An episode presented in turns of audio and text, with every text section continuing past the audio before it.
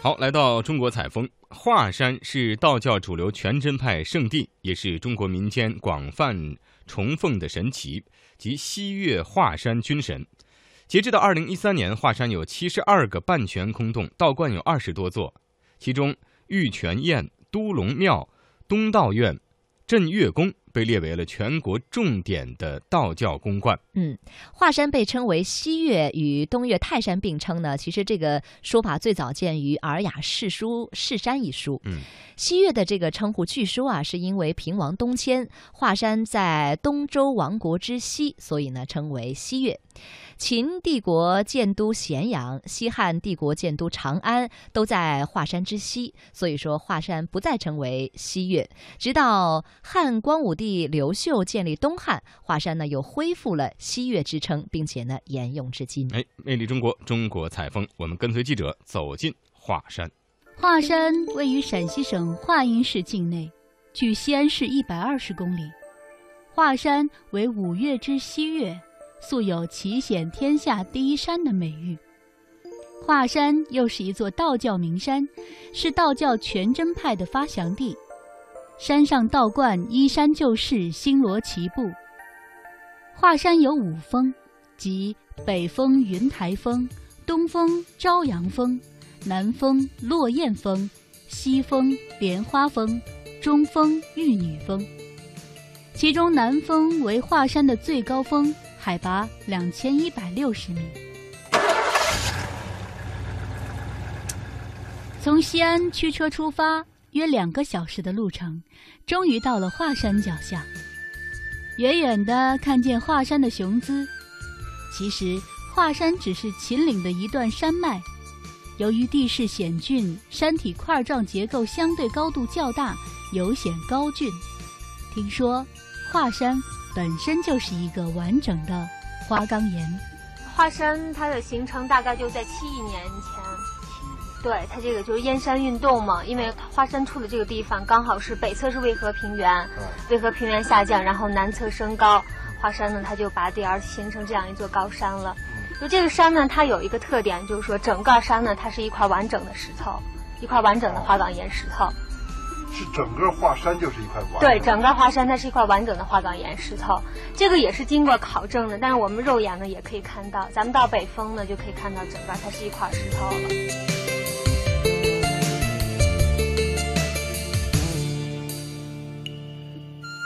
自古华山一条道的历史，在改革开放的今天已经被打破，不过当年的台阶依旧依稀可见。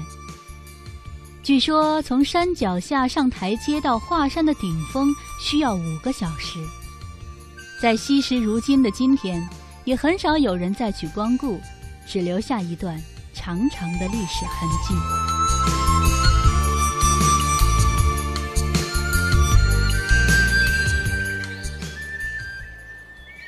开始登山了，刚到千尺冲。还没走三五十米的路程，前面的路已让我感到胆怯。这也是华山的一段著名险道，开凿于悬崖峭壁上，直立千仞，气象森然，被许多人视为畏土。与其说是路，不如说是就地取材，以山在岩石上凿出来的一条迂回曲折的阳道。一条手腕粗的铁链条挂在几个一米左右高的铁桩上，算是护栏。站在那里俯视下去，光秃秃的岩石如竹笋一般，把人举到了半天。山脚下的房屋就像火柴盒大小，杂乱无章地点缀地面。不知这一设计是为了突出华山的险。还是考验人的心理承受能力，还是让人在旅险赏险过程中寻找心灵与自然的契合。如果把沿途都加固封闭，就像长城的城墙，可能又是另外一种感觉。在登山的过程当中，你会听到尖叫声不断，甚至可以看到女孩子的眼泪。听众朋友。我们现在呢是，呃，跟随着我们的导游小姐呢，已经到了这个，呃，这叫什么？刚过了御道，呃，过了她刚才介绍的有一个第一个比较险的地方，就是那个石梯啊，它的那个梯子和这个地平线基本上是我觉得接近于九十度，得有八十多度。他说这显得更陡的梯子还在后头呢，所以我们要再再加一把劲儿。确实是比较累。听介绍的，我们现在才走了有五分之一的路，哈，啊。在前面的苍龙岭上，曾经发生过唐朝韩愈下山未险投书求救的故事。据史书的记载，韩愈是骑着岭上山的，但下山时不敢下来，急得大哭，于是便写了一封书信投下山去而获救。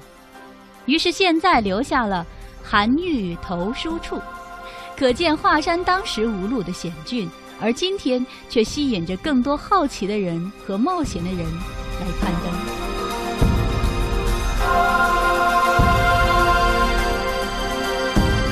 华山的石、水、松、云都蕴藏着变幻莫测的引力。华山是中华文明的宝库，素有“空中书法艺术长廊”之称，同时也是久负盛名的道教圣地。咱们现在到的它这个北风饭店呢，它在以前呢也是一个道观，叫真武宫，就是里边呢供奉的那个镇守西岳的那个真武大帝。站这儿呢，咱们是眺望华山呢，可以说是最好的最好的地方。整个现在咱们从这儿整个看这个景呢，就是华可以说是华山最漂亮的个景呢，华山全景。最左边那个有个像老鹰的那个地方，那个呢是华山的东峰，然后最右边那个最高点呢是华山的西峰。然后中间的那个树木特别茂盛的那一块呢是南峰，中峰呢它是在东峰的下边就有个房子看的不是很清楚，那一小块叫中峰。咱们现在所处的这个呢是北峰，这呢就是华山的整个五峰了。咱们从这儿看呢，看这个山呢，它就是像不像一朵莲花？两边呢是花瓣，中间呢是花心儿，像不像一朵怒放的莲花？因为在古代汉语中呢，这个花朵的花呢和华山这个画呢是通用的。所以华山呢就因此而得名了。就说有的人说呢，它像一朵莲花，它呢更像一个金元宝，它这个顶更像一个金元宝，那个古代那个那个银锭那个。所以说，在这个山呢，它在华山呢，它在五岳中呢，它也是属金的，所以这个山呢，它是一个求财山。晴朗的天空，华山的云变幻多姿，却是那么的美丽。云雾缠绕在峰岭之间，丝丝缕缕，纤纤玉女般缠绵多情。人在云中，一步生烟，吐纳寒瑞。怪不得宋代高道陈团归到华山，也许他在华山享受到了那份精神的愉悦与身心的闲适。可见华山所带给人的是怎样的一种天地合一的洒脱境界。唐朝诗人王维的《画月》说：“西岳出浮云，积翠在太清。连天凝黛色，百里遥清明。”可见华山云雾露出的峥嵘。此刻的我似乎忘记了尘嚣的凡俗，忘记了心事的冗杂，心灵和谐。而又舒展。咱们现在所站的这个位置呢，是我们站到北风向东北方向看。如果在天气特别好，就雨过天晴了天气特别好的情况下呢，可以看到这个黄河、渭河、洛河三河交汇的地方。我们一起上山的几个人，有的还没有步行几百米就放弃了。我还是强忍着自己，心想。能上多远算多远吧。从五云峰前行到达金锁关，也就是去东峰、西峰和南峰的交叉路口。金锁关两边的铁链上挂满了各色的金锁，有连心锁、平安锁、富贵锁等等，寄托着人的美好心灵和愿望。按照当地的习惯，我买了一把平安锁，紧紧地攥在手里。我暗示自己。到了华山最高处，把这平安锁锁在那里。走了一个小时后，山越来越陡峭，路似乎越来越狭窄，两个人让路都要侧着身体，人似乎比刚上山时又少了些。这边这个呢，就是自古华山一条道。最古老的那个华山一条道。它呢从下边这个玉泉院开始，到这儿呢有一块叫回心石，就说一般人呢走到这儿呢大概得爬两个多小时，已经非常累了。就说想回心转意的地方，它还有一种说法就是那个，嗯，全真派的有，就是说当时凿华山这个凿洞的时候。那个师傅就带了他的两个两个徒弟，就是说凿洞。但是他们华山这个洞是相当难凿的，因为这个花岗岩也比较坚固。说凿一个洞被别人占领一个，就他这两个徒弟呢，就就觉得他这个师傅好像没有什么，就是光会凿洞，并且凿的洞总会让给别人，好像觉得他师傅没有什么本事。最后呢，就在他师傅就是凿那个朝元洞，就长空站到那个朝元洞的时候呢，就起了歹心，就拿绳子割断，把他师傅掉下去了。当时就想的是他，他俩就往下往山下跑。当他走到这个回心石的时候，却看到他的师傅就在回心石这儿坐着嘞。所以说这也是就是说他们回心转意的地方，也是告诫后人就说这个要呃对别起坏心。这个 他过了灰心石以后呢，就叫到华山这个有名的这个险道千尺窗、百尺峡、老君离沟了。因为这三个道呢是连在一起的，也是相当险的，所以在当地呢就有这样一句说法，就说千尺窗百尺峡，老君离沟往上爬，就是你到这儿的话，就不是登山，就是手脚并用爬山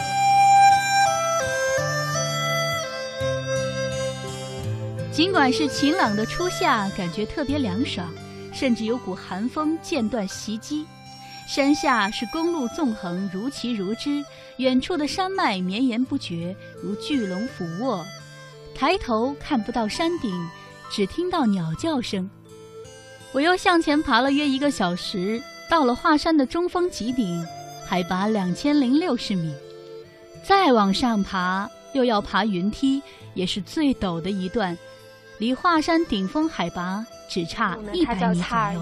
所谓的擦耳岩呢，就取字面意思呢，就是说走的时候呢，耳朵擦着岩壁而行。对，就在以前呢，这个路呢是特别窄，并且没有那边上这个护栏，所以人呢走的时候呢，都是手贴岩壁，就擦着耳朵而行，所以取名呢就叫擦耳岩。现在呢，我们在这个极顶，然后我们看到在极顶的这个顶上啊，有一个大概直径有一公尺多的这样一个接近圆形的这样一个水池子。这个水池子有什么讲究吗？我们要听听小张怎么说。呃，这个池子呢，它也被称为华山的奇谜了。就是说，这个池子里边的水呢，是不管你天气再旱再涝，它这个水呢，永远不会干，也不会溢出来的。据说呢，呃，这也是个传说吧。这个这个是个奇谜，就是说到现在为止呢，也没有能解开。就说这个水为什么是？呃，就是再涝再旱，它这个水也不会干，也不会溢出来。就传说呢，因为它呢是王母娘娘的洗头盆，所以说这个水是不会干枯的。那那个水有多深呢？呃，那个水不是很深的，大概有个嗯五六厘米深嘛，可以看到底。底下会不会有有泉眼？不会的，没有。对啊，就是一盆水，但是就是一盆水。对，永远不会干，也不会枯的。呃，这个听众朋友，如果有机会上来，你们也在这儿洗洗头，我相信你们的秀发就更加漂亮。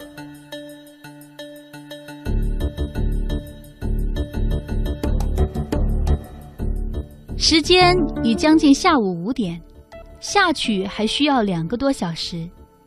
我把那把平安锁郑重的、牢牢的锁在了中峰极顶石碑上的铁链上。取下钥匙，小心地放在口袋里。下山的路上没有来得及欣赏沿途的风光，只是拼命地往下赶路。阳光开始变得更温馨，路上仍有不少的人往上爬山。有一对外国青年用生硬的中文问我：“上顶峰还要多久时间？”